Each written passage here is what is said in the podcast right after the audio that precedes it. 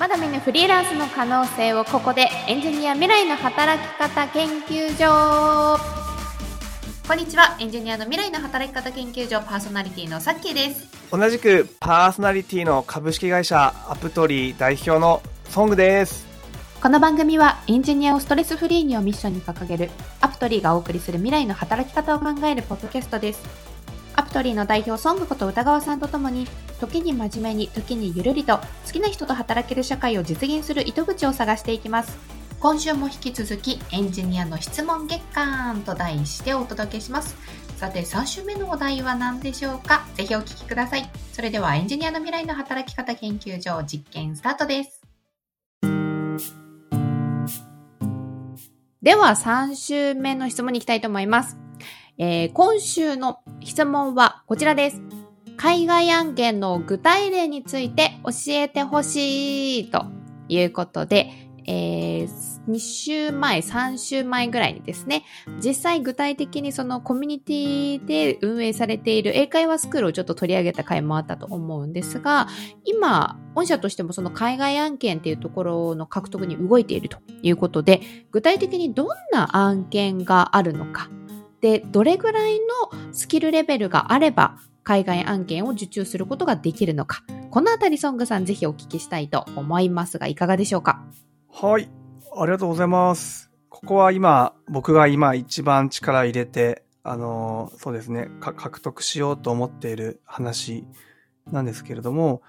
えっ、ー、と、結構、あの、つながりを通して、あの、今、アメリカ、カナダのクライアントさんに、えっ、ー、と、もろもろですね、交流をして、実際に案件をいただいているものがあるんですけれども、ちょっとここすいません、あの、具体的に、あの、言えないところがあるんですけど、まあ、まず、言語、使っている言語で言いますと、あの、 Reactですね。 Reactは結構、あの、海外の企業様も使っている印象があるので、何かもしこう、 Reactをご経験があったら、フロントエンドですね。の言語になってますね。まあ、あと、えー、まあ、日本でもよく使われている Ruby on Rails ですね。こちらも一緒に使える方いたらいいなっていう風なところがあるので、これも皆さんも、はい、使う、実際ご経歴もある言語だと思いますので、あの、まあ、近しいところかなというふうに思ってます。まあ、あとはもう、HTML、CSS とか、まあ、そういう細かい、あの、まあ、細かいっていうか、皆さんももうやられているような、あの、仕事もあったりするので、結構こう、スキル的には応募しやすい、えー、形になるのかなというふうに思ってますね。うん。まあ、ただちょっとこう、なんでしょう。えー、一つ海外的なところで言えるとしたら、あの、いわゆるこう、フル、フルスタックっていうエンジニアさんを希望されてる案件が多いのかなという印象で、結構こう、あの、 React単発とか、えー、いろいろとご経験あると思うんですけど、まあ、フロントエンドもそうだけど、バックエンド、もしくは、えー、インフラまで一通りできる方を、えー、求めてるっていうのは傾向として多いのかなと今。そか、そのフロントエンドだけとかではなくて、フルスタックっていうのはその全体を通してできる方、まあ、オールラウンダーみたいな感じですかね。そうですね。あの、実際に現場としたら、すべてを一緒に、あの、フルスタックとして、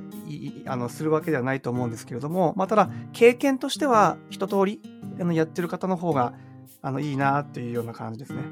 うんうん。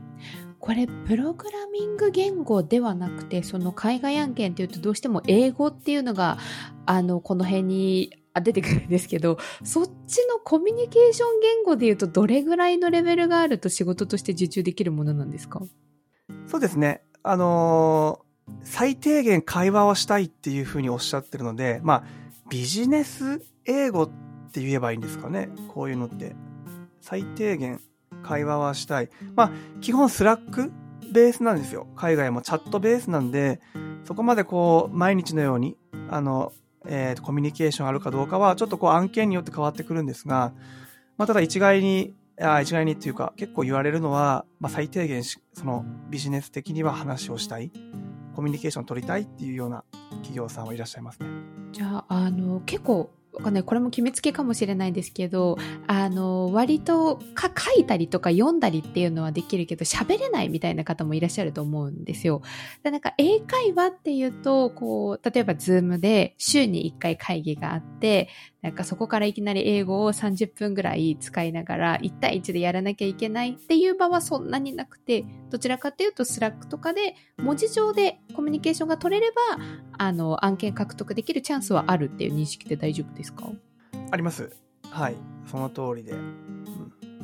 まあもちろん、あの、日本とアメリカで時差があるんで、結構ねオン、オンラインのコミュニケーションは結構まあ、あの、文章ベースになりがちなんですが、まあそういった形で、まあ、コミュニケーション取りたい。まあ、ただその中でも時間合わせて取りたいっていう企業さんはいらっしゃいますね。じゃあなんか例えば海外案件ちょっとこう興味はあったんだけど、英会話がちょっとと思って二の足を踏んでいたみたいな方に関しては、あの文字ベースであれば、それこそ Google 翻訳とかもあるし、割とあの、ハードルとしてはそんなに高くないあの話なのかななんて聞いていて思いましたが、海外の案件数としてはどれぐらいあるものなんですか？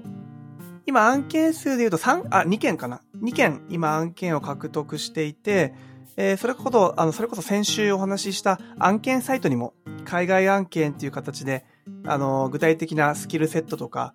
どういう人材を求めてるかっていうのは共有してるんで、まずぜひ良ければ案件サイト行っていただいて、あの、海外案件の詳細を見ていただければなと思います。ありがとうございます。ちょっとあの、こう、海外案件に着手し始めたっていうことで、今、ソングさんがすごく力を入れているというか、熱を入れているイメージが私、こう、話を聞いているとあるんですけれども、やっぱりその国内の企業に限らず、今後海外企業から受注できる、まあ、エンジニアさんを増やしたいっていう思いなのか、なんかそこの海外案件の受注を増やしている裏に、増やそうとしている裏に、ソングさんのどういう思いがあるのかなっていうのをもう一回お聞きしてもいいですか？そうですね。あの、もう、明確に、あの、えー、さっきの、他のエージェントとの違いっていうのはあると思っていて、まあ、言うたらこう、エンジニアさんって経験年数いけばいくほど、いろんな案件を選べてくるんですよね。で、そうなると、あの、まあ、もっと成長しようと思っても、まあ、基本的に、あ、この案件ってどこかでやった案件だなとか、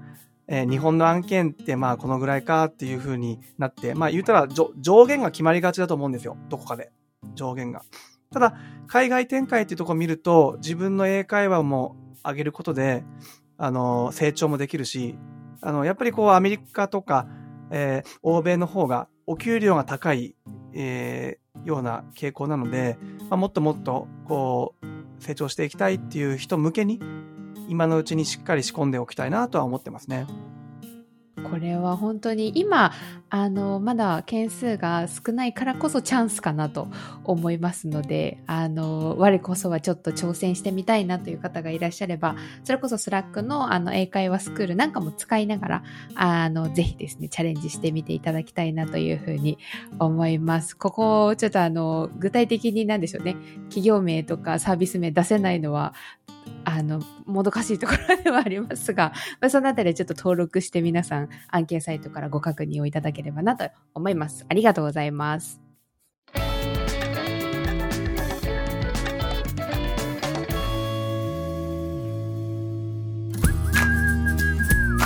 アプトリーでは共感採用という手法で企業とマッチングし、お仕事を引き受けてくれるエンジニアの方々を大募集。リモートで働きたい、好きな人と好きな場所で働きたいというエンジニアの方は、カタカナアプトリーで今すぐ検索。まずはホームページをご覧ください。また、一緒に好きな人と働ける社会を実現してくれる仲間も随時募集中です。こちらもご応募お待ちしております。